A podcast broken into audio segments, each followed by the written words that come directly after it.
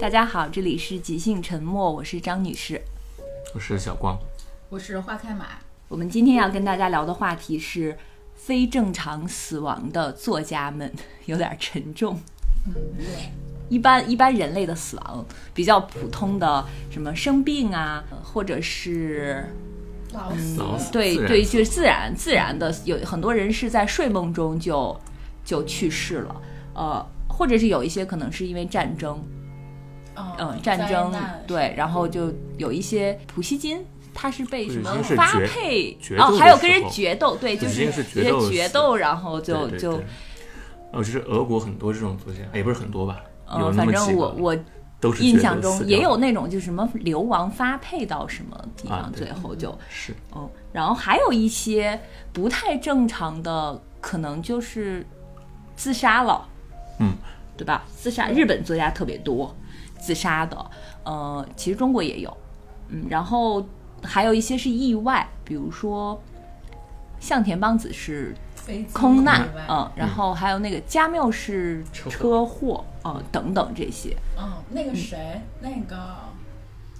陆小曼，她老公叫什么呢？徐志摩，嗯，徐徐志志摩摩也也是是另外对一个中国的作家，嗯，我们熟悉的好像自杀的比较多，但是有一些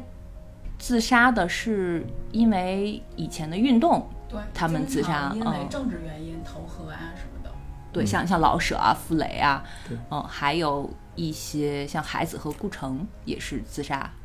嗯，海子是卧轨， 我想想这个好惨还挺烈，诗人自杀率特别高，对，还真是。就是除了孩子，还有那个什么戈麦是吧？就他们那一批的很多朦胧诗作家都是 然后外国的作家自杀，我们第一反应就是日本吧，对，是，嗯，感觉日本人好像有自杀的传统一样。我觉得这是一个很有意思的研究哎 我。们那个过一会儿再说这个话题。对，我跟花开马最近好像去，真的我们俩去查了一下，呃，像自杀的作家有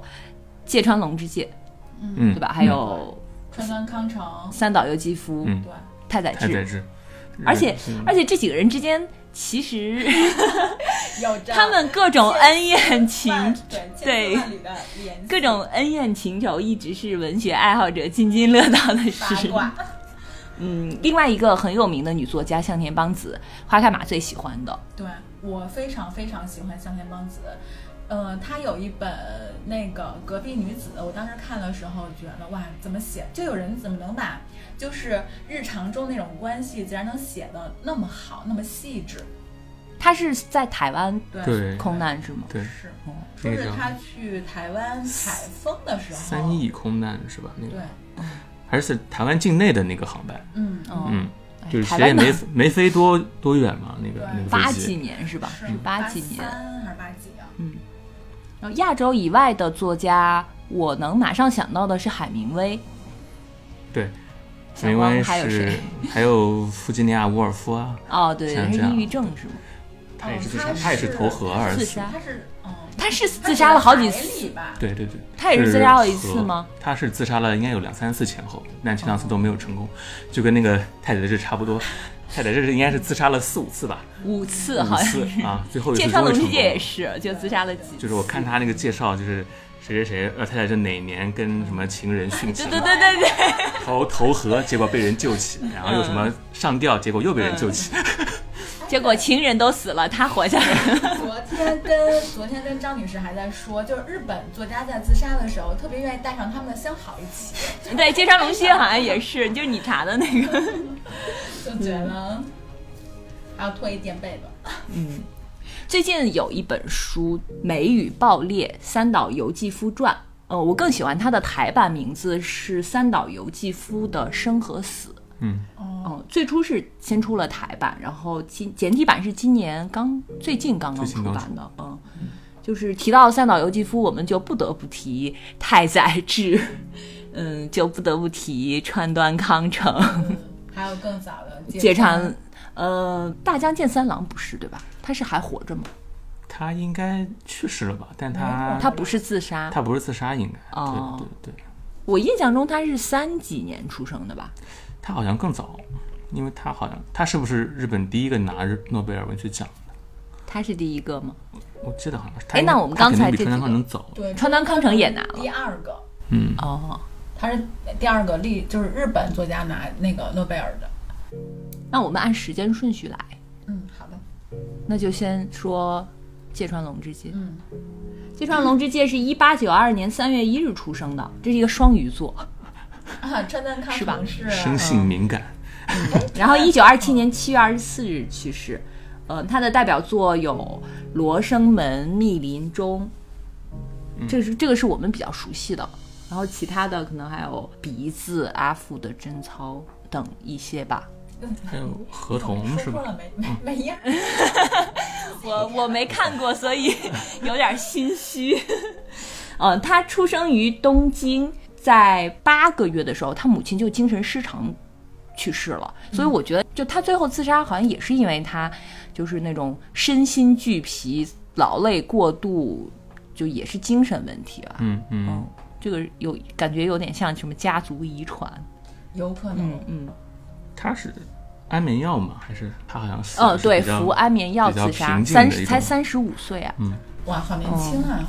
但是哦想想我也马上三十五了。不要说，不三十要说五这岁一个道坎儿 是吧？但是对芥川龙之介的书我真的没怎么读过，哎嗯，我看过那个《罗生门》，嗯，还有《合同》的，就是有一本小说集。嗯，他是小的时候很喜欢读《西游记》，还有《水浒传》，就他对中国文学很感兴趣。嗯嗯，然后他好像是担任过，就是当过记者吧，嗯就所以他在。一九二一年的时候，他是以大阪《每日新闻》视察员的身份，曾经到过中国，还去了好多城市呢，什么上海、杭州、苏州，呃，中部的什么湖、武汉啊，这些长沙、北京，而且他还跟他是跟胡适见过面，胡适就曾经说过，就是他们见面，他对芥川的一些就是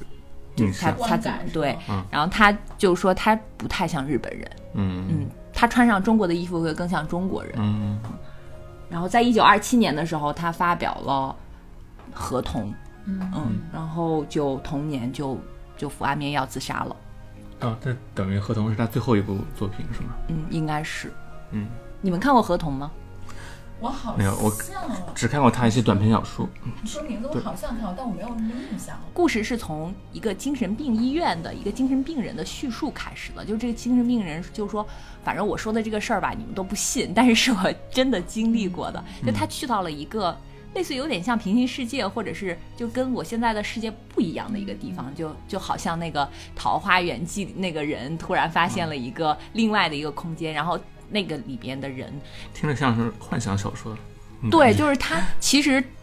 他通过这个呃描述了那个世界里的人，就是奇怪的长相，包括他们的一些呃平时的行事作风啊，一些那个社会的一些规则，其实是抨击了现在的这个他的当时的那个社会的、哦，那我嗯那个好像资本主义的那个社会，嗯，，他最有名的应该还是《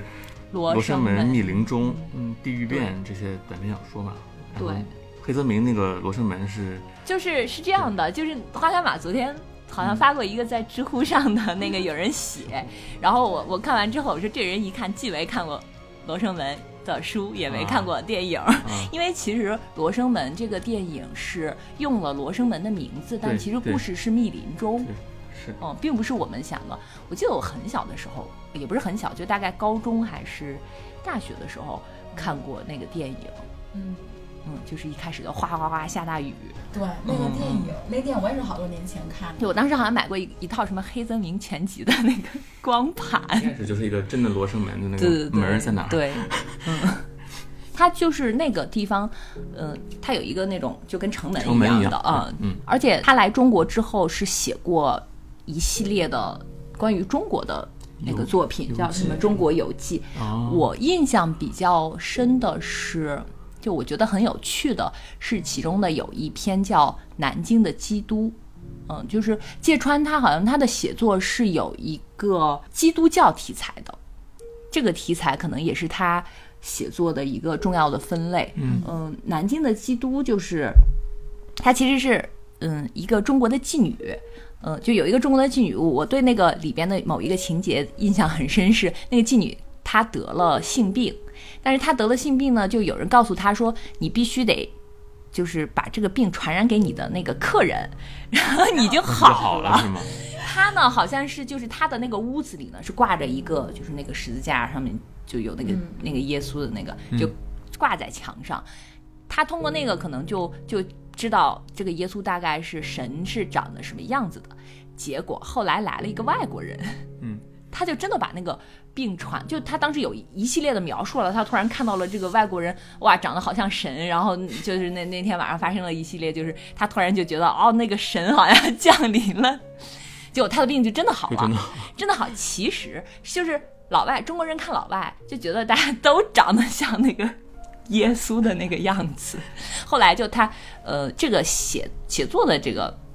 这个我好像就听说哦，那个人被传染了，得了病后来死了，啊，那我觉得很短，非常短的一个很很，荒诞荒诞对，。就是很很短很短的一个短篇小说。他好像一直都是写短篇他，他嗯。最有名的应该都是短篇小说。嗯我看过他的那个那一本，我我也觉得他不太像，就是你不如果不知道他是日本作家的话，我觉得他可能是一个中国作家，嗯就是他其实还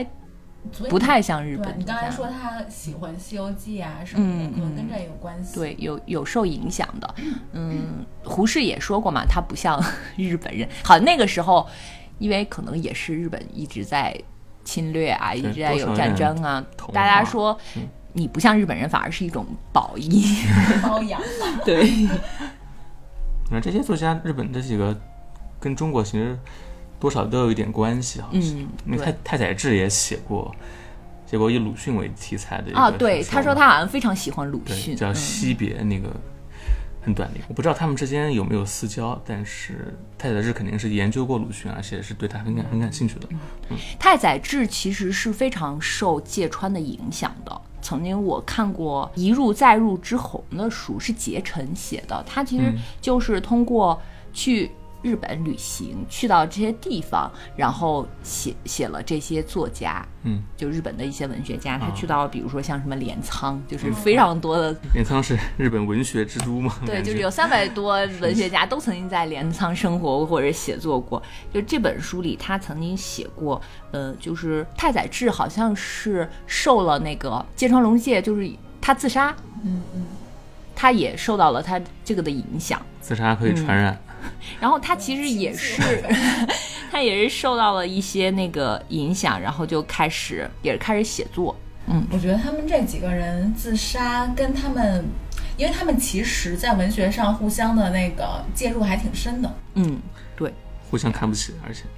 嗯、对，就是三岛跟芥川啊，不是芥川，跟芥太川太宰康是太宰治是吧？他嗯太宰俩治关系好像对一直不好。太宰治是，就他一共也是，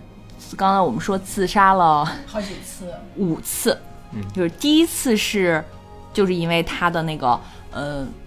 文学启蒙吧，叫芥川龙之介自杀，嗯，就他感觉非常震撼，嗯， 然后他就情绪、可能就是有一种那种就是情绪上感觉有一些波动，所以他就就第一次自杀那，他第一次自杀相当于是说没有自己成功心中的偶像，对对对就坍塌了那种感觉嘛，觉得就没有经太得住了他。要追随自己的偶像而去，是吗他们怎么看待自杀这个事情，我不知道。也许不是坍塌，他也许觉得就是是一个就是榜想样吧，就是他是自杀的，我要自。 然后他第二次自杀就是在镰仓，嗯嗯，就是而且这次就是好像还挺有名，上了报纸。就他还把这个写到了《人间失格》里边去，嗯，他的自杀。然后第三次自杀就是已经是二十六岁了，嗯，就他当时自杀是可能是因为他生活上就是现实原因，比如找不着工作或者是什么写作不顺这种的，嗯，然后二十八岁之后他又自杀了一次，当时好像是他结结过一次婚，嗯，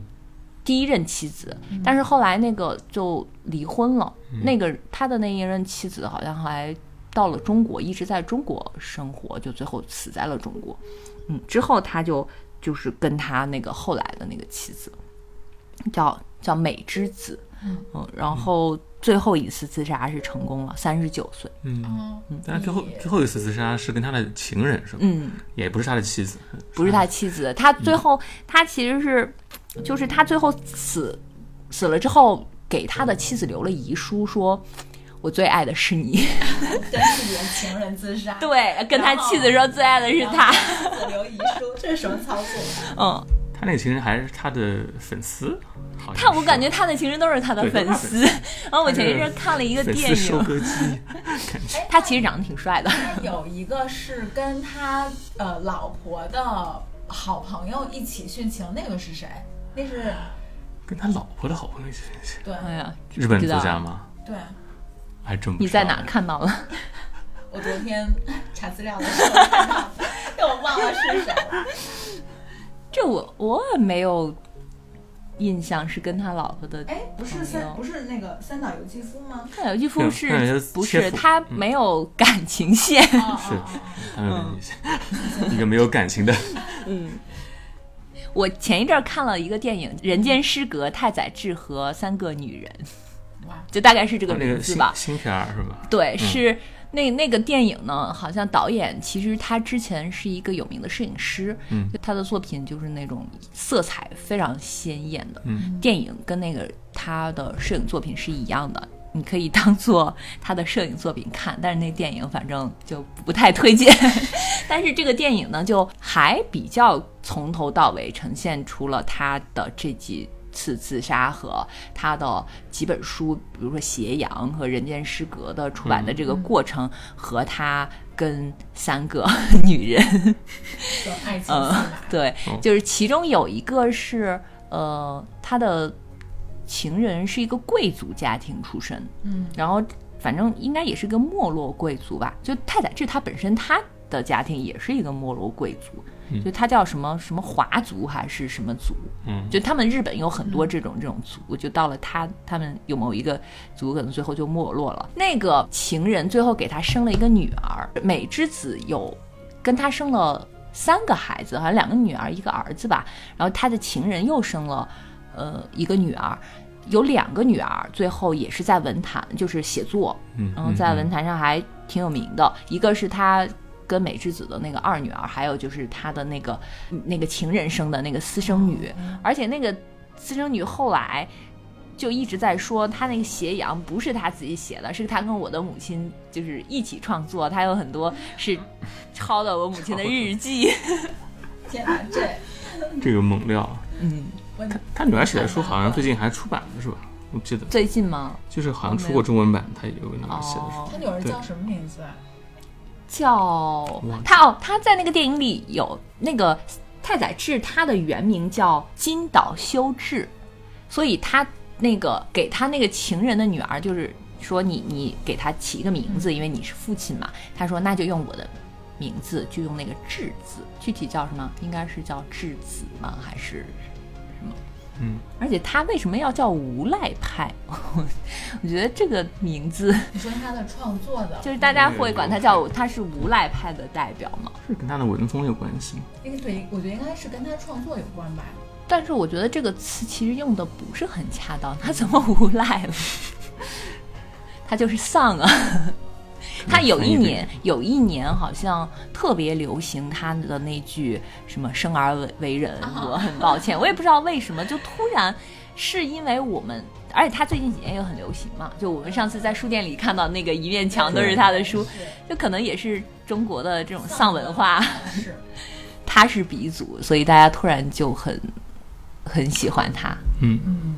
可能是因为中国这两年经济发展没有。我觉得这两年、哦没有以前没有没有以前那么快了九二零年这两年，还有就是好多年轻人确实觉得生活没有原本不需要他想奋斗象的对那么那么那么美好吧，然后并就不比较是努丧力就能成功的。对，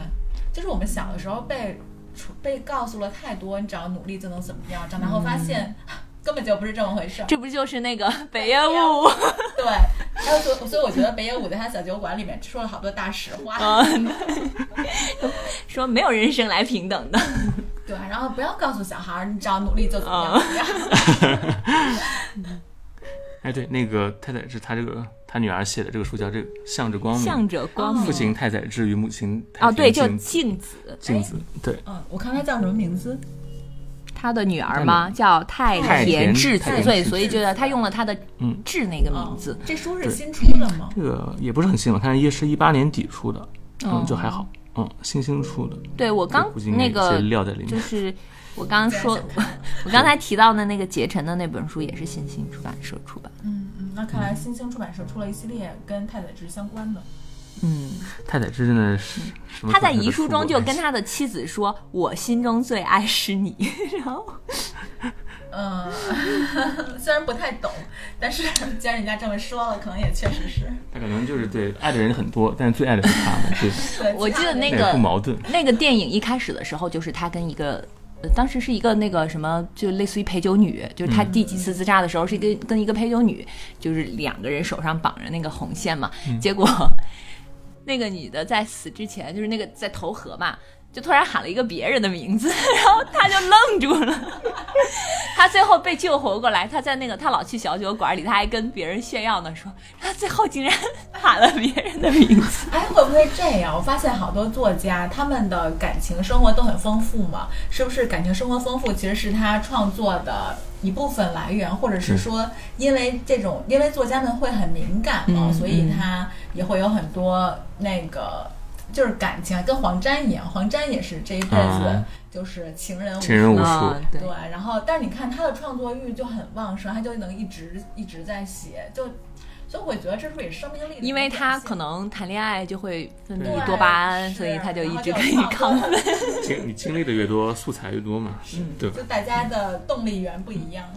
而且就是他跟三岛由纪夫和川端康成关系不好，一直就是大家特别爱八卦他 们。就是哎，嗯有一个他八卦，就是说他有一年本来是说他可以得这个奖，但因为评委是川端康成，然后后来就没有得这个。他好像是就是他很希望拿芥川奖，一个嗯嗯可能当时芥川奖其实在日本并不算是一个特别有名或者是分量特别足的奖，他可能就是因为他是这是他的偶像偶像吧名字，所以他就很重视这个奖。他第一次入围好像就很希望拿奖。川端康成应该一直都是嗯评评委委。嗯，他就给川端康成写信说我很希望拿这个奖，结果第可以一这样 年第一年好像没拿到，然后私 信就第二年不知道为啥就又又没拿到，到他最后就急了， 然后第三年。啊，他就开始在报纸上写信，就抨击这个奖，对说这个奖有黑幕。然后他第第三次的时候，他又入围，感觉终于跟，其实其实川端康成好像对他作品的评价其实是正面的，嗯，嗯可能就是对他这个人评价不太高吧，就是他还是写就是写过说，这个他的作品还不错，所以第三次他以为他终于有希望，结果这个奖有一个规则，就是你入围了两次就不能再参加了， 有没有资格入围的都已经是吧气死了。怪不得他那么讨厌川端 康成。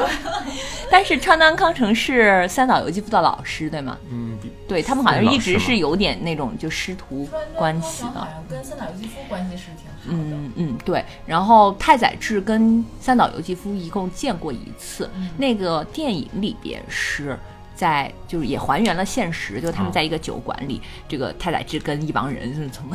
吹牛啊、喝酒啊，突然三岛由纪夫就这个人，你不用他介绍。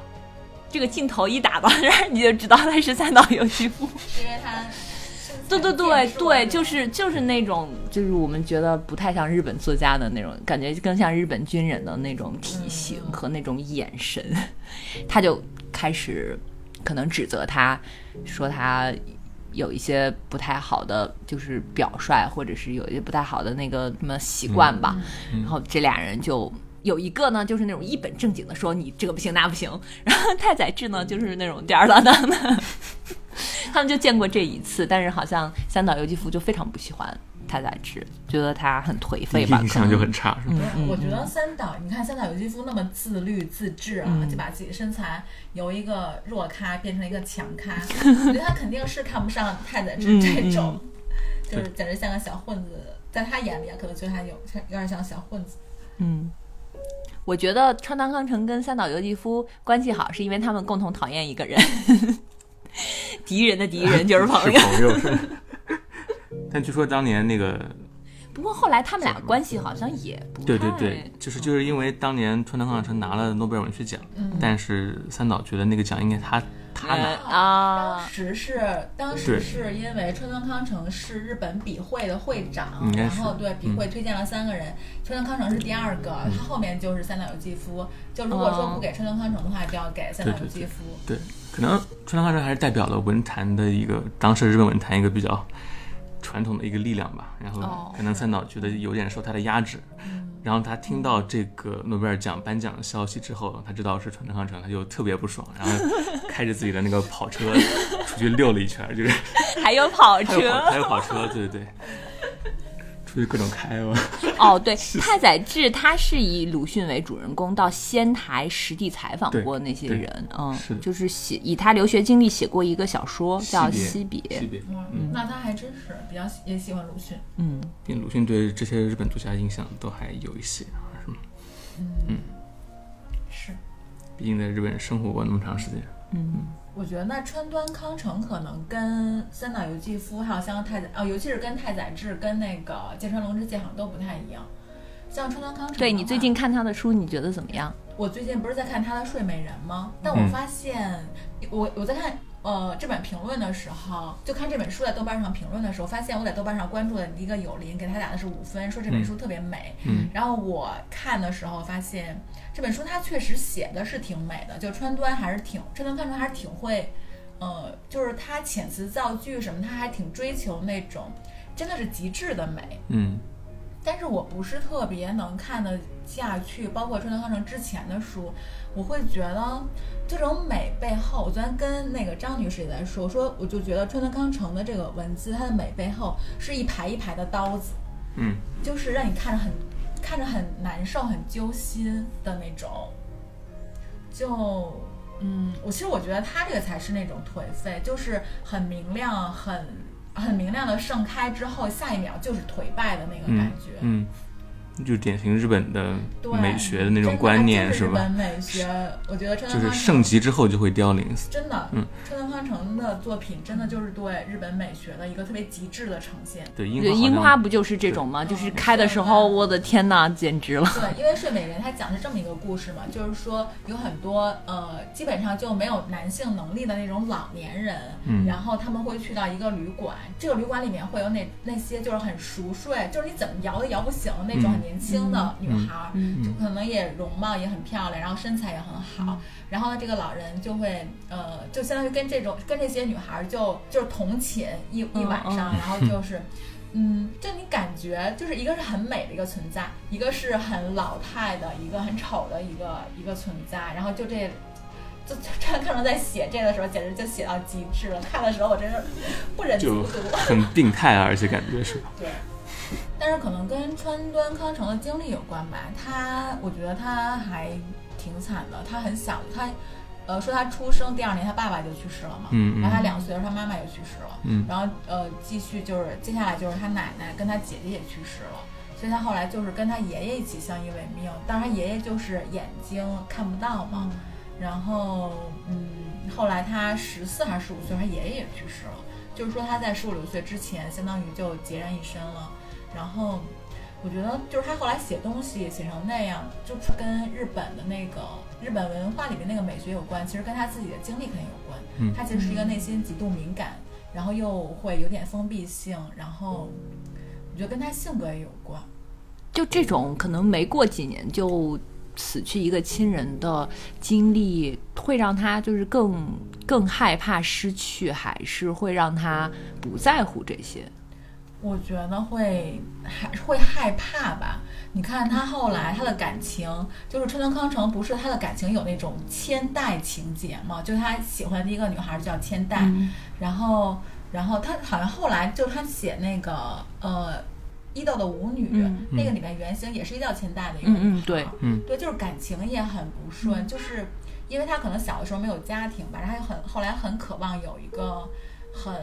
就能接纳他的一个比较温暖的一个怀抱，所以他我嗯觉得他一直寻寻觅觅这种，但是又起码在最先几段感情的时候，其实又不是很如意的这种。一个舞女》那个电影是山口百惠对和三浦友和演 的，是是那个可能就是我们父母那一年那一个年代特别红的日本明山 口百星。惠这个名字实在是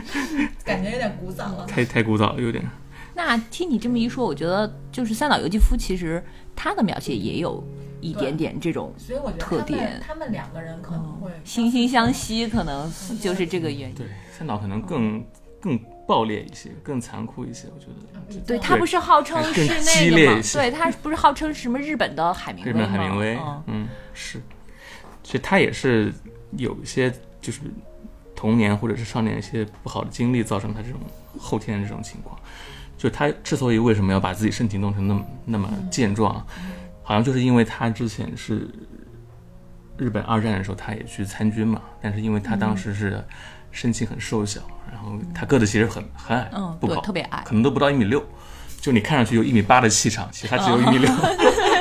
对他那气场确实对真的是，对， 就是因为他去参军，然后因为身体素质不合格，最后被刷下来了，没去成。啊，就这件事情对他来说非常就是是一种羞辱的，在他看来，然后他就之后就强迫自己把自己练成那种 那种样子。对，对，而且他其实，嗯，从很年轻的时候他就有那种，我感觉他有那种自杀的倾向，就是在这本《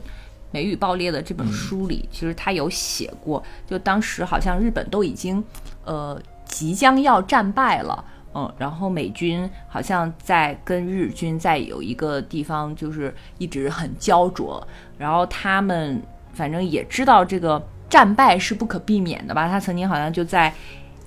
有一本书里就说：“我无比自在，平日的生活说不出的快活。据闻敌人就快要在 S 湾登陆，朝这里席卷而来，而我对死亡的渴求也比以前更加强烈而迫近。在这种状态下，我的确对人生充满希望。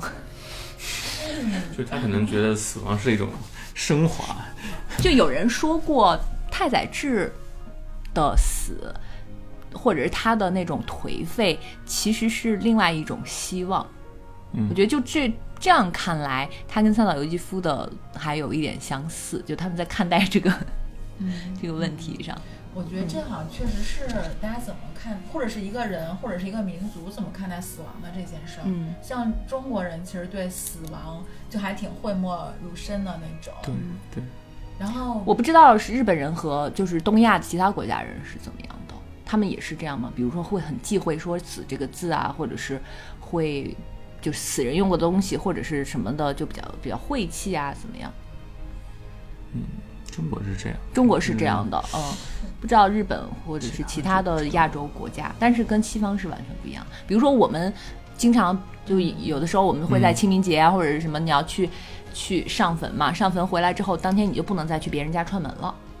哦啊就是别人会忌讳。对对对对，嗯，对，我觉得中国人对死的忌讳真的非常，但我觉得感觉日本人好像对待死亡跟中国人还是不太一样。就你嗯看日本人就是，我不太能理解的是为什么川端康成也会选择自杀，川端其他的那几个作家，嗯我倒是可以可以理解。嗯，我记得就是看过一个说三那个川端康成自杀，其实跟三岛也有一定关系，好像。哦，是这样的，就是三岛由纪夫，他是就刚才我们说了，他是那种非常极度自切律，腹那种。又把自己就是练成那样。哎，你看，就是我看昨天于适写一篇文章嘛，嗯就是说他呃每周有两天固定去练剑道跟拳击，嗯然后就把然后自己生活安排的井井有条。对他啥他都会。的生活就对是剑道、骑马、对对对对什么就那个空手道还是什么之类的、都会。嗯，对，他是一九二五年出生，一九七零年去世的。嗯嗯，而且他还拍过电影，然后还有这当过演员，我为什么这些作家都去拍电影了？还给没给作家留活路？嗯，他主要作品就是《金阁寺》，还有什么《鹿鸣馆》《丰饶之海》这风之些海。嗯，然后这本书就《美与爆裂》是三岛由纪夫最早最权威的一部传记。嗯是别人写的他，就是也是试图解开作家死亡之谜的一本书。看来大家嗯其实还都挺好奇这些作家，而且这个作者为什么自杀，这本书的作者是一个英国人，哦嗯他是三岛由纪夫的好朋友，嗯、是英国的记者，叫亨利·斯科特·斯托克斯，嗯，而且这个人，我看他的介绍说他曾经采访过韩国总统金大中三十多次，哇， 有那什么？好聊的？哎，那聊完之后呢，有没有写写一什么东西？哎，这个我没有没有查，就只是有一句他的介绍里边有有这么一句，就看来他其实是一直在亚洲对亚洲的这个、就是驻亚洲的记者。嗯，然后这本书里作者援引了非常丰富的文学史料。嗯，回顾了作家短暂而辉煌的创作历程，就同时还与太宰治、川端康成等同时代名家进行了横向比较，就非常非常生动的描写了一个在东方、西方什么古典与现代之间不懈思考、寻找死我亡觉得他必须得横向比这样一个较作家。对他如果不横向比较的话，其实就也不太容易对很多嗯现在有句知道新他的那个作品，可能也理解不了。而且这本书的翻译是于适，就是他是国内非常优秀的英文翻译。嗯，我们很熟悉的珍妮特·文特森，嗯，斯蒂芬金的好多作品都是他翻译的。嗯是的，他还翻译了最近诺贝尔文学奖获奖者奥尔加·托卡尔丘克的《云游》。哦，嗯而于适老师他后的那，本对对对书对，就于适老师他自己也是作家，嗯，他的长篇小说《查无此人》我特别喜欢，嗯，我昨天半夜特意采访了一下于适老师，嗯，就关于为什么会选择翻译这本书，他是这样说的，就是他说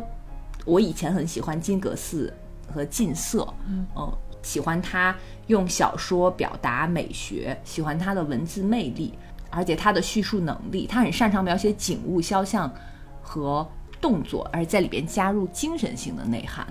嗯，特别吸引年轻时的于适老师， 就是当时这本书的编辑就知道了，就在一些他写过的文章和一些场合知道了于适老师很喜欢三岛由纪夫，所以就问他你要不要翻译，然后他就当然要翻译。对，后来他说翻译这本书的时候，他基本上把当年有的中译本都看了一遍。嗯，而且对这本书里提到的《太阳与铁》，就是因为这本书里提到了这部作品，他觉得非常欣慰。这个是是年纪稍大一点的于适才会了解的三岛由纪夫。我我只看过他的《金阁寺》，哦，还看了一点点那个就《春雪》。我是觉得他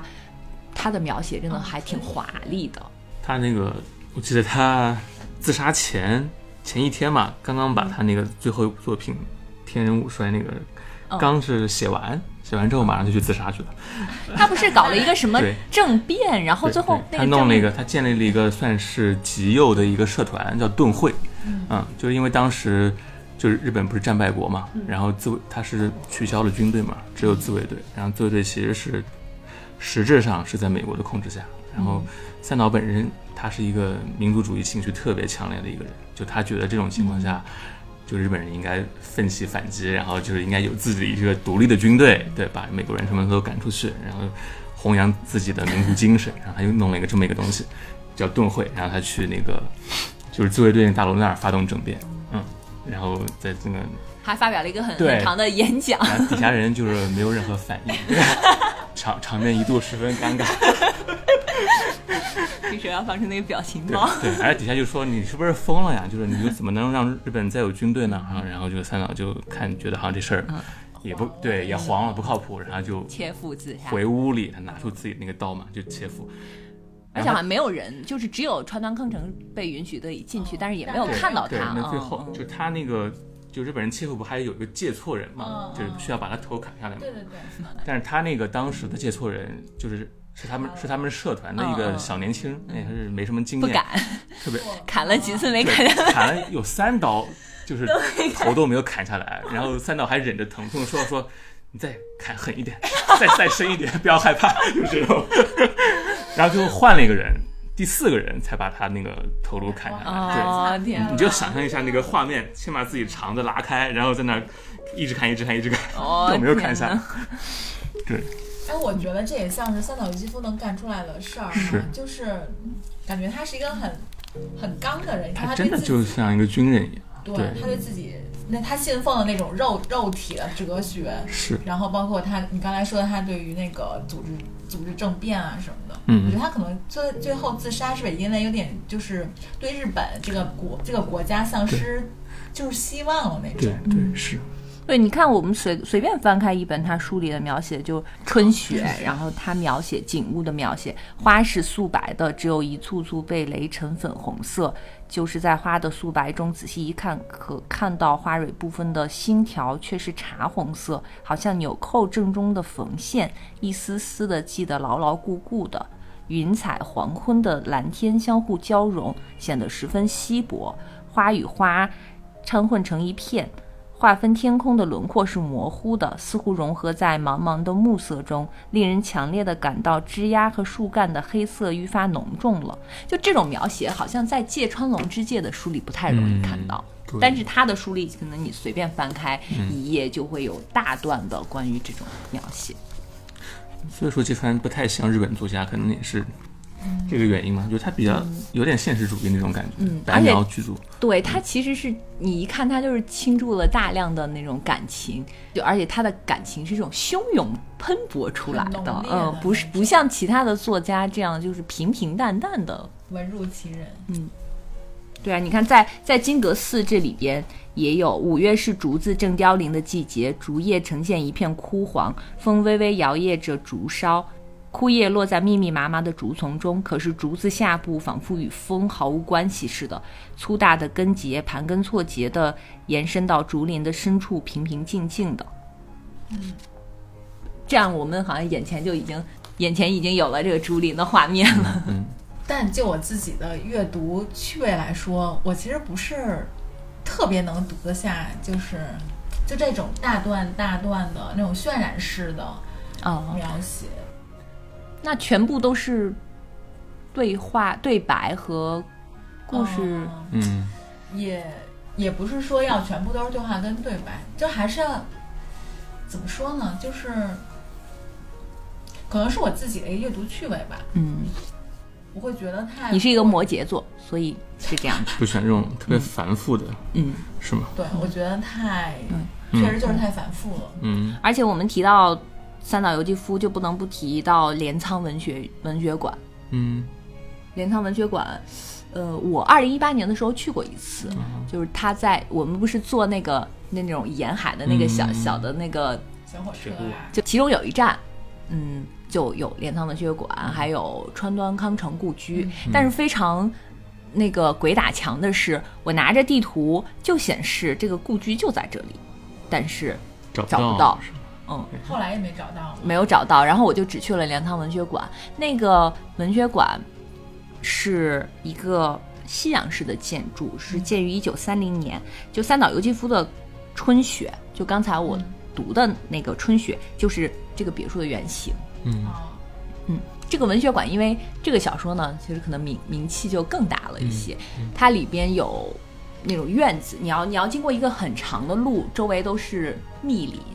然后经过一条很长的路进去，有一个石石拱门，感觉像石拱门，然后再进去，呃，才是它的院子。然后进门之后你，要你需要脱鞋，就不能穿鞋，有有几层吧，好像地下也有。它每一间其实很小，但是它那个别墅其实还挺大的，就是地上地下，然后里边全部都是在镰仓生活过或者是居住过的这些作家，嗯，还有他们的一些什么手稿啊，一些什么哦作品啊，啊，我们说一下向田邦子 吧。好呀，哎你们好呀，你们不喜欢向田？你看你们我我只没看过怎么他，看过我只对看过他的唯一的长篇小小说《阿轰》，哦，阿嗯轰他是那个小说，其实也是一八年、一九年刚刚出版的，嗯、是他好像是唯一的一篇长篇小说，但其实也很薄，是两个家庭，这两个家庭的男主人呢是好朋友，其中一个就属于那种神眷顾的人，就是他的长得又很帅，事业托那个战争的福，他又就可能它是一个类似于生产军需用品的一个工厂，就是他是这个工厂的呃老板，就非常受人喜欢的一个一个人，然后可能也会有一些情人什么的。然后另外一个他的好朋友呢，就是一个非常普通的一个小职员，但是他的老婆长得又漂亮，然后人又好，所以这个非常帅的这个人呢就很喜欢他老婆，但是他们之间的关系就很奇怪，就是而且那个很帅的人其实他有家庭，他也有妻子，他们之间的一些，就我觉得向天邦子的描写真的是非常的细腻，对，是，嗯，他把这四个人之间的， 因为这里面还出现了其他的，比如说他的女儿，他女儿的那个想要跟他女儿一起私奔的那个嗯男青年之类的，嗯，还有就是这个很帅的这个人，我都忘记名字了，但是就是这样来这样来描述，就是这个。呃，完美的人，他其实外头还有情人，嗯然后情人可能还给他生了孩子，然后他老婆就是就就各种知道了，我觉得了向田嗯邦子可能不是所有人都会喜欢他，所以不知道小光会不会嗯，看向田邦子，因为他确实写的很细腻，就是那种，尤其是好像有一种女性对特有的那种细腻。 我看过一本一本小说，就是之前那个我在外研社时候出的，你说的呀不？是我出的，是我们同事就是同一个工作室的出的，叫《宛如阿修罗》哦 吧，还是什么？啊，对晚上是修罗，对对嗯对对，就是我觉得还行吧，就是 不能说特别喜欢，因为是家家也是家家庭方面的一些一些故事嘛，可能男性的对喜好不一样，喜哦好也是有点因为差我异。把向田邦子推荐给其他朋友嘛，我觉得他们好像也没有特别喜欢嗯读，但我就还挺喜欢的。嗯就是当时我我其实当时是理想国最呃理想国应该不是最早，反正有一套向田邦子的，像那个隔壁女子。嗯还有、嗯还有那个呃，都是理想国出的。然后他们好像在推广的时候，就是说把它就是说它是日本的张爱玲，嗯，但是其实我后来觉得他只不过是为了说拿张爱玲做一下类比对，但是其实他们俩差非别常很之大呀对他们俩其实非常之不像。嗯就是张爱玲其实还会比较冷、比较凛冽的那种，嗯嗯但其实向田邦子还是比较温和的。对，嗯是，而且向天王子本人的经历其实非常的凄惨，也不是凄惨，反正就不太幸福。他好像是呃要照顾他的家人，对，是就是因为他她家人她是长女，对对对，他一边要照顾他的家人，好像他有一个爱人，但是他们是个有妇之夫，然后他们就不能嗯，呃在一起，但是那个人好像他也是一直在照顾那个人，就有很长的一段时间，就是他又要陷在这种家庭的琐碎里边，又要去照顾他爱的人，还要同时在写作，然后他又他的那个好像产出量又很高，她嗯，向田邦子她爸爸好像也出轨，就是有另外一个家庭。嗯然后向田邦子她的恋人是那个有妇之夫，其实是她死了之后，她妹妹看她日记的时候才发现的，嗯嗯，就是他，她其实是一个感觉而且嗯他非常隐忍，对，但是我觉得，但是那天看向田邦子的照片，我觉得她长得好漂亮啊。嗯，很有气质。对，真的很有气质的那种。而且他经常。嗯，生前经常会去在东京的日本桥附近的一家咖啡馆，叫快生轩。嗯就是那个咖啡馆就很普通，是那种日本的很很传统的那种老式的，就一下开了好几十年、好几百年那种咖啡馆，里边都是老主顾，就早晨那些头发花白但是穿着非常体面的阿姨们。嗯，去菜市场买菜，买完菜进来坐着喝一杯咖啡，然后看一看当天的报纸，就都是这种老爷爷老奶奶。呃，真我好 对我有一次呃特意就是我当时是在东京，是住在那个咖啡馆的隔壁，就很巧是住在那个隔壁。我知道了这个之后，就马上就去了，就找了一个早晨。进去之后，它还是那种就很古老的红色的皮质的沙发，嗯，然后里边就三三两两的坐着几个老太太，但是那些老太太，呃，我感觉穿的跟我一样，也是白 T 恤。我给你看过我的那个照片，就是什么白衬衫或者是白 T 恤，黑色的那种窄脚的裤子，穿着那种船鞋，就打扮的非常时髦，还戴着那种小。帽子，他们就很优雅的坐在那儿，一边翻报纸一边喝咖啡，而且他们可能因为是老就是老主顾进来还会互相打招呼，但其实并没有坐在一起，你就看一看不是一起，就是约着来的，就是各自来了之后，哎，发现原来你也在，然后就自己默默的坐下在喝咖啡。挺好的。希望我们老的时候也可以这样。嗯，我们说了这么多日本的作家，其实有很多就是亚洲以外的作家。我们刚才说了，像海明威啊，呃，伍伍尔尔夫夫啊，这这个小光最了解。小光作为一个文学翻译， 你来给大家介绍一下都有谁？最有名的其实就是沃尔夫跟那个谁海明威吧，嗯哦，然后再往下可能，如如果你是说自杀的作家，就是也茨不是威自杀，啊，茨威格也非是正自杀常，哎非正常死亡是吧？？茨威格算是，也哦茨算威格也是哎，吗？茨威格是怎么死的呀？嗯，茨威格当时因为他是犹太人嘛，嗯，哦然后当时就是二战的时候，他是也是一个逃亡的经历，嗯，他是当时应该是去了巴西还是哪里，跟他的第二任情人，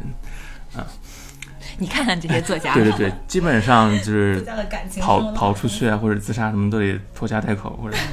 带带着人一起。嗯对，他是在里约热内卢吧，当时就在那儿定居下来。然后之后他，我记得他的那个遗书里面写，就是写到，就是说因为为什么要自杀呢？就是因为他出于自愿和理智的思考，然后出于他对他的精神家园欧洲的毁灭的痛心，就他觉得因为纳粹在席卷欧洲，然后他觉得可能欧洲文明就是危在旦夕这种感觉，支撑他的这所有的精神上的东西都已经崩塌了，嗯，然后他就跟他的呃情人，对亲人，然后都是服用的镇静剂，然后哦自杀的。哎，我竟然还能理解他耶。嗯，对，我觉得我也就特别能理解，就是，嗯，呃就是你活着是为了什么呢？对吧？嗯，你不是为了不是为了活着本身而活着嘛，就是有一个东西在支撑着你。精神寄托，对，对所以他他之后茨威格写那个《昨日的世界》嘛，嗯就是一个欧洲人的回忆，然后那个布达佩斯大饭店那个电影，嗯那个电影其实很多是取材自那本书里面的一些东西，哦就对，你看那个电影，它其实很多是对整个逝去的欧洲的一个文明的一个类似一个怀念那种感觉，对，就是老欧洲精神、嗯这种人文对主义传统已经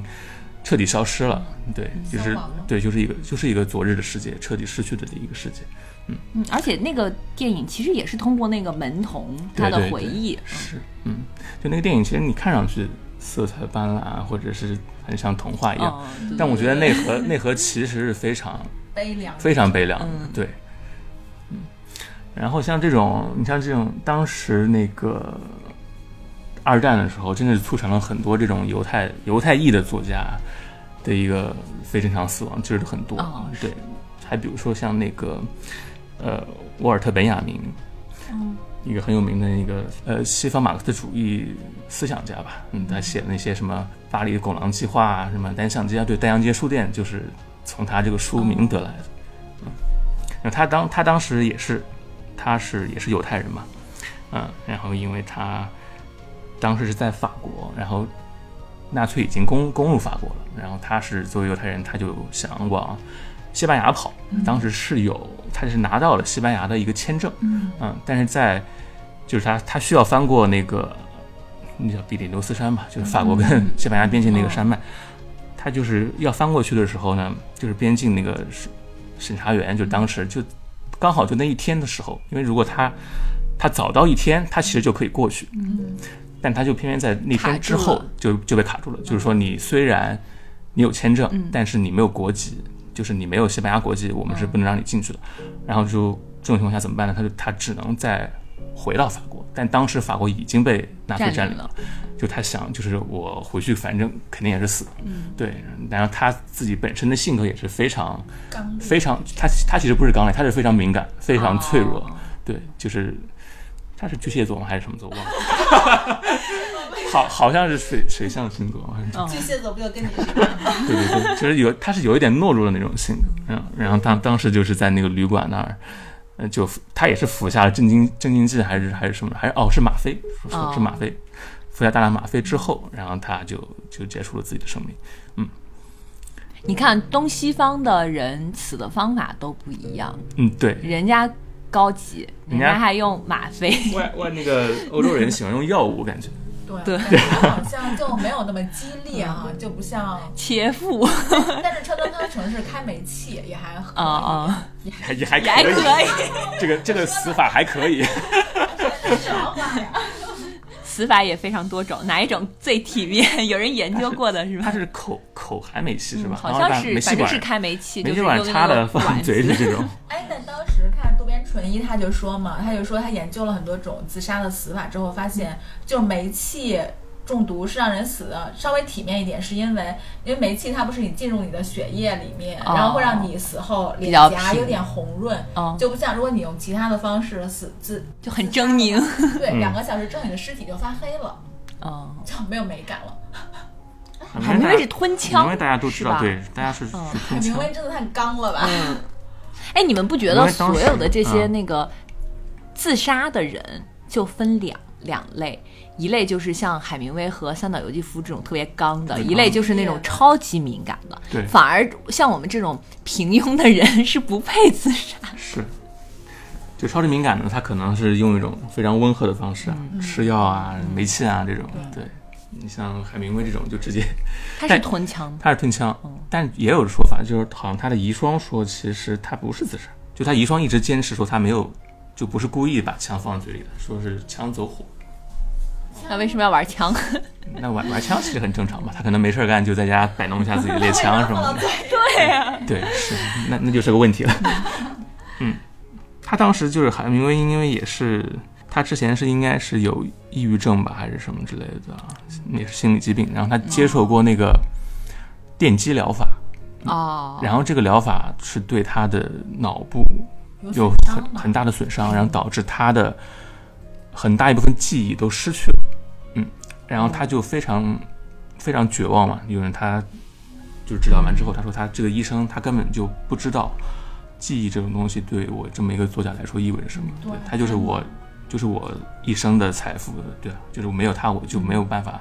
再成为一个写作的作家了。然后我觉得这个可能是他最后自杀的一个非常关键的一个点，嗯，我觉得真嗯的这可能是让他最接受不了的一件事儿，嗯就对于一个是作家来说，相当于你嗯你你没办法继续写作了。对对，哎，他其实后期作品几部作品也不是特别成功嘛，所以他可能也是比较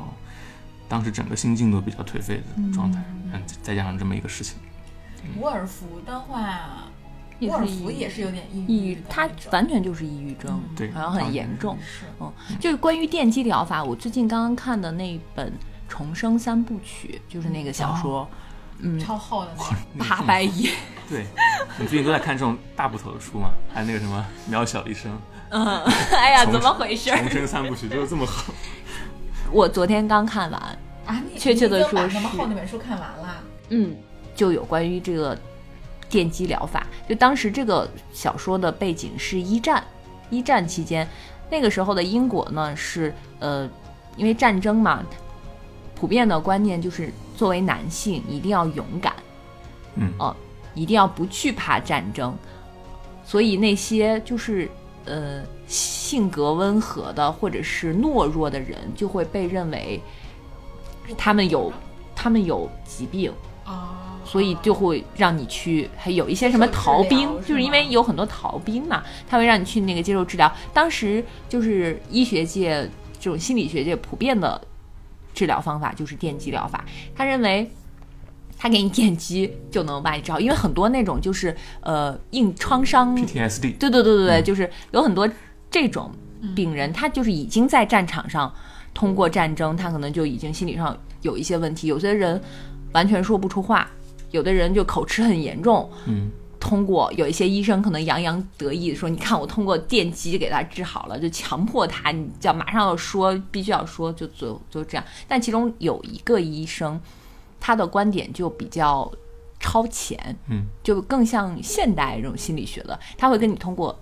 谈话，嗯心理让你让你把心理你干预经历过的事情说出来，并让你就是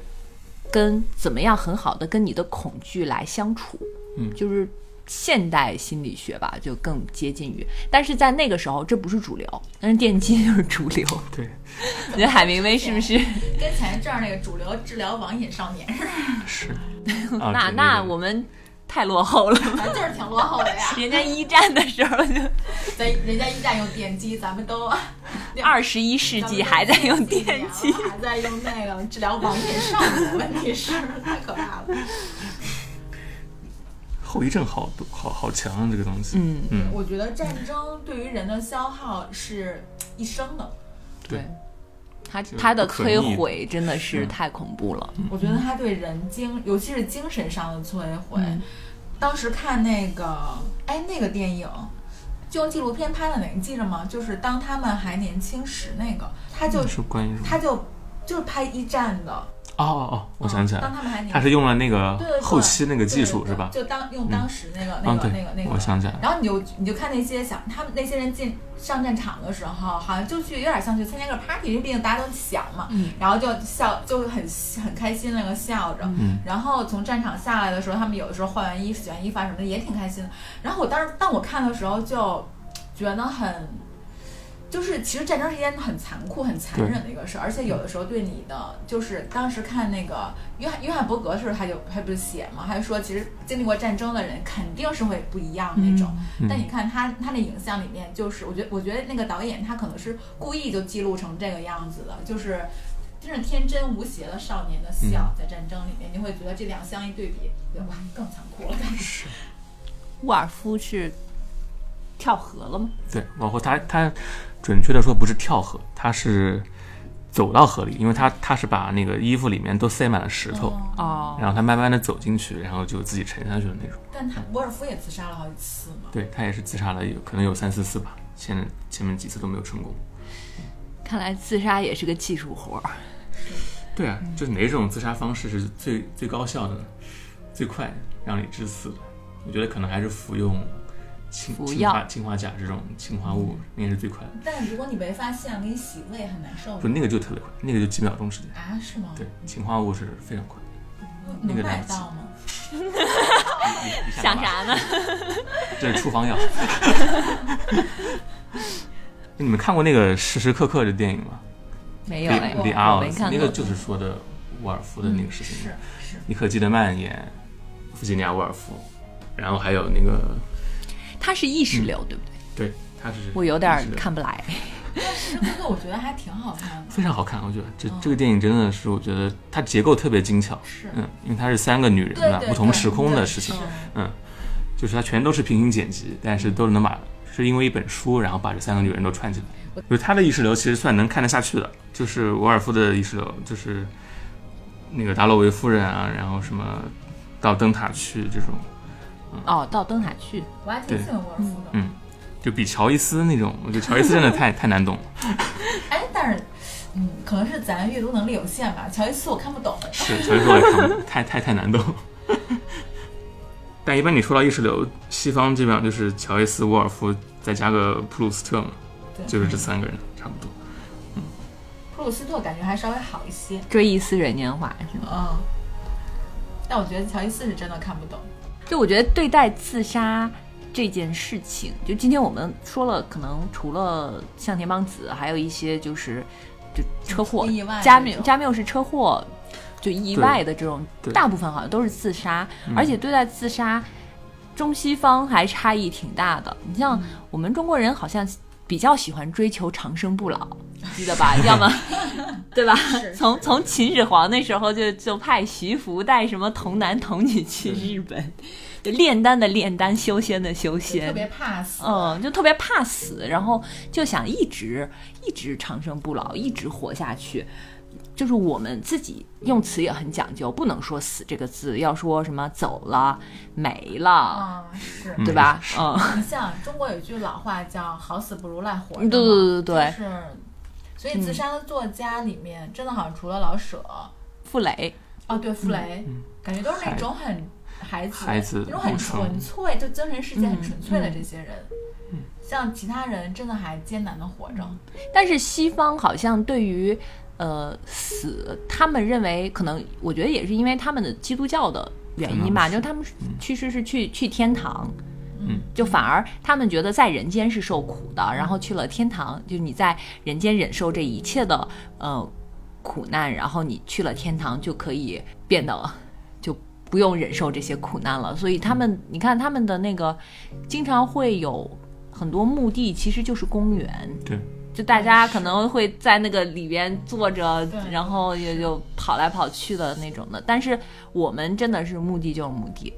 而且我们嗯的墓地经常塑造成一种很肃杀，对对对然后，而且是觉得不定有冲突那种感觉有晦气，你不能呃随便去，或者是你去了之后又不能，就嗯刚刚我们说的不能去别人家串门之类的这种。而且我们呃在过年过节不是要去呃那个。上坟的时候，你不会有会有带很多那些贡祭祀品的东西吗？就是你要先给放在这里，让他们让祖先先吃，吃完之后你再吃，好像就会去掉你的什么疾病啊之类的这 种。嗯你你懂 你们没有经历过吗？这个没有？我们家那边经常就是烧纸，就是对我觉得特别不好，就是一种 烧陋习。是要烧纸，但是你不带什么水果啊什要么带？嗯的，但我们带完之后就放在那儿不会吃。不，我们要带回来要自己吃掉。哦，这个我们没有，哦嗯，我们就放那儿，我们也是对放那儿，就不会自己吃。那你们就就放在那儿任由它哎，对，就任由它腐烂啊、风化啊什么或的。者被别人谁饿 了怎么？对对对，是那你们哦每山个东各个人地还方挺节对省的。各个地方还不一样吧？风俗不一样嘛。嗯，然后我记得日本的另外一个小说家渡边淳一，他写过一个小说叫《无影灯》。嗯嗯，嗯，虽然渡边淳一最有名的小说不是这个，就他最有名的是叫什么？嗯，，失乐园《失乐失乐园》园对，嗯，但是我其实最喜欢的还是《无影灯》这个这个小说里边，就是有一个医院的医生，他是私立医院的医生，但他是从大学的医院来的，就大家不是很能理解，你在大学是教授，然后你又教课，然后又那个从医。可能相对社会地位会更高一些，但是你只是在一个小的私人医院里，大家不知道为什么，他来了之后有很多很怪异的举动，比如说他会经常值夜班的时候跑出去喝酒，就他会永远都是那种是满身酒气，而且他会跟不同的女人上床， 就到了那种就是放荡不不羁挑的那种 地步，就是因为他可能本身自己的外形又很好，然后又是医生嘛，就他跟护士也也很好，就是他跟其中的一个护士，呃，那个应该是他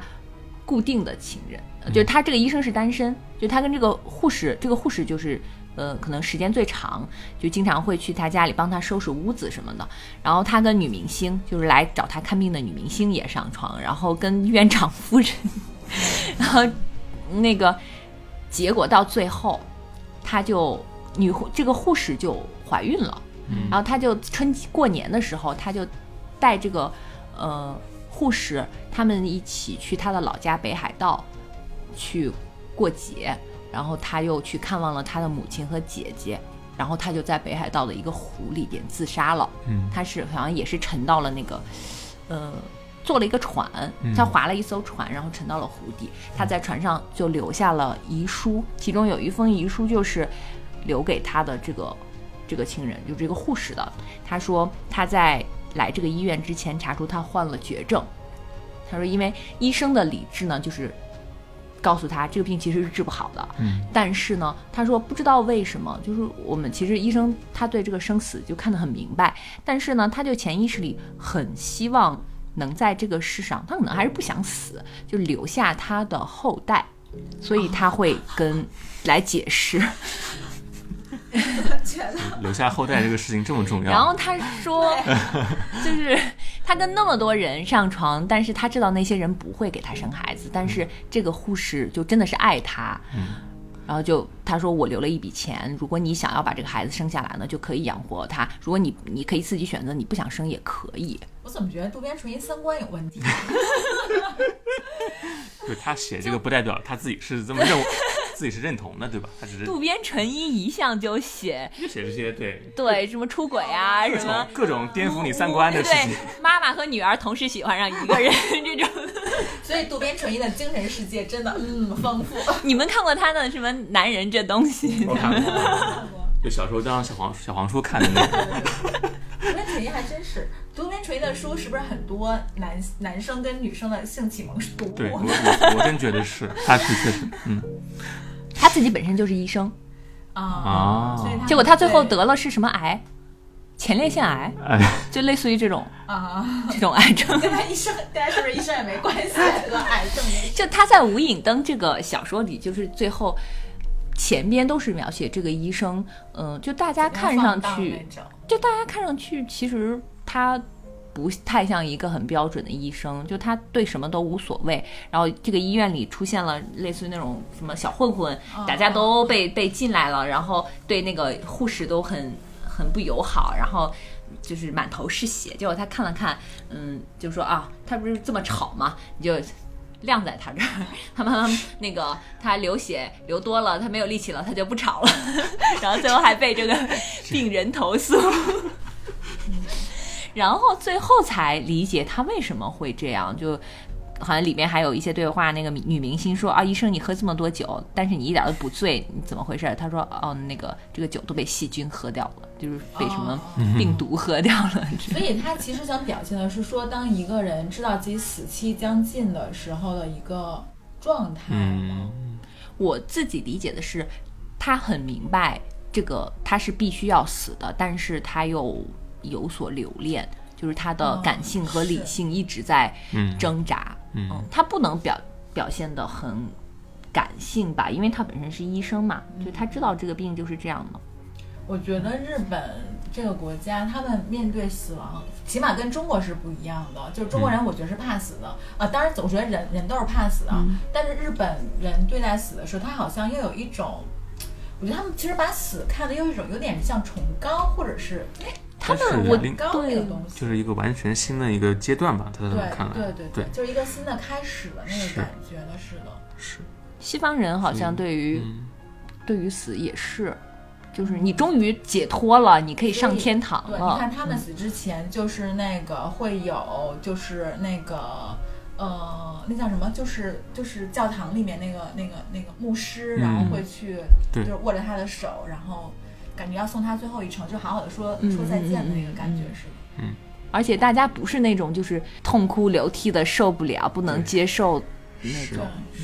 很少见到西方葬礼上。就那些亲属在那儿呼天抢地那种，很少能见到，但是在中国感觉还挺多的。哦所以关于关于死亡，对我们每个人来说，可能就是特别是我们这个年龄段不太经常会考虑到这个问题，但是。一旦你跟文学或者艺术结合的时候，你就会觉得可研究的还挺多的。我们之前定这个话题的时候，大家还觉得哎这个话题好， 但是当我们开始各自做功课的时候，发现天哪，这是个大坑。对，好难找，好就好难聊啊。嗯，对对，就是非常多，因为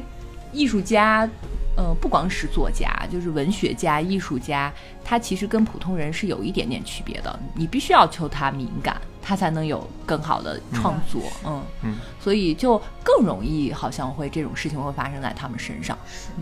就是一个人跟这个世界说再见的方式，其实怎么说呢？就是就是这个人他最后是以什么样的姿态真跟这个世界说再见，我觉得都 OK 都没问题，就是只要是他自己的选择就就可以。所以就是我一直都觉得自杀呀、什么，其实我会还挺尊重这些自杀的人的。我觉得就是当一个人他有勇气去决断自己的生命的时候，还是挺让人值得，就是还挺值得人去去去佩去尊敬、去佩服的。所以我觉得我们今天聊这也不是说要八卦说这些人他们是以什么样的方式那个那个离开的嗯对离开的，就是你想要了解或者是理解一个呃创作者，那你就去看他的作品，他一定是会反映在他的作品里的。对嗯是通过他的作品，你自己去反思自身，不管是已经离开的也好，还是没有离开的也好， 作为我们普通人来说，还是要好好活下去吧。真是。就是能活着还是好好活。如果，但是我觉得，如果有一天你真的觉得说你想有另外一个开始的话，我觉得，反正我不会觉得自杀是一个多什么事儿。对自杀就是，我觉得就是一个人生自我的选择。对对，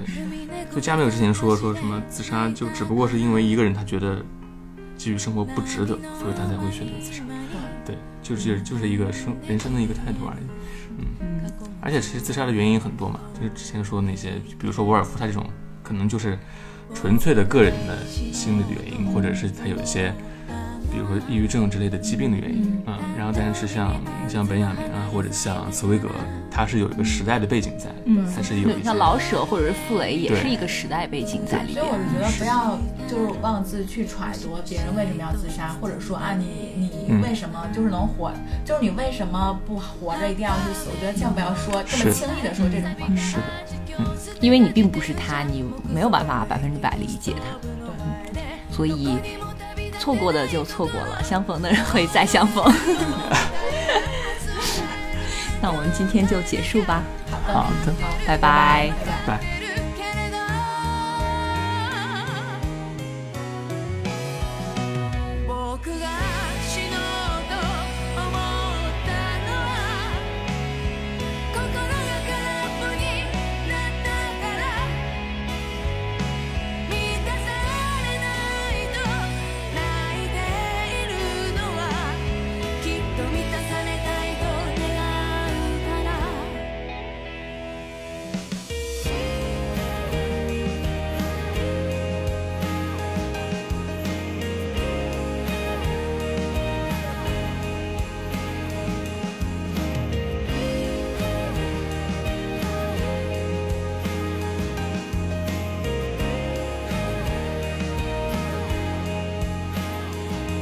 僕が死のうと思ったのは靴ひもがほどけたから結び直すのは苦手なんだよ人とのつながりもまたしかり僕が死のうと思ったのは少年が僕を見つめていたからベッドの上で土下座してるよあの日の僕にごめんなさいとパソコン